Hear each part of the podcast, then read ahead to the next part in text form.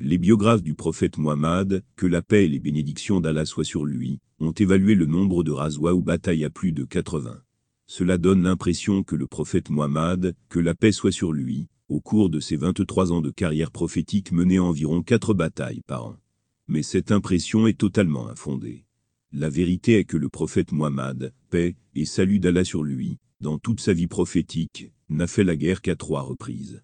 Tous les autres incidents décrits comme Razwa étaient en fait des exemples d'évitement de la guerre, et non des exemples d'implication dans la bataille.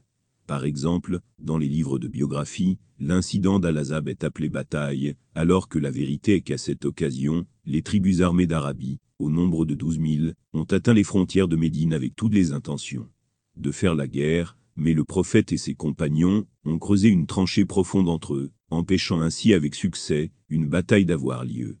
Il en est de même pour tous les autres incidents appelés Razwa. Les adversaires du prophète ont essayé à plusieurs reprises de l'entraîner dans la guerre, mais à toutes ces occasions, il a réussi à recourir à une stratégie pour éviter la guerre, désamorçant ainsi la situation. Il n'y a eu que trois cas, où dans lesquels les musulmans sont réellement entrés sur le champ de bataille. Badr, Wood et Hunen. Mais à toutes ces occasions, la guerre était devenue inévitable, de sorte que le prophète a été contraint de rencontrer les agresseurs en légitime défense. De plus, ces batailles n'ont duré qu'une demi-journée, chacune commençant à midi, et se terminant au coucher du soleil.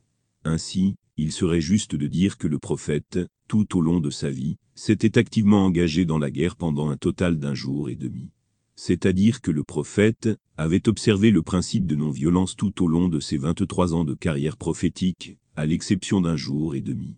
La méthode islamique, étant totalement basée sur le principe de non-violence, interdit aux croyants d'initier des hostilités sauf dans les cas où la légitime défense est devenue inévitable, le Coran n'autorise en aucun cas la violence.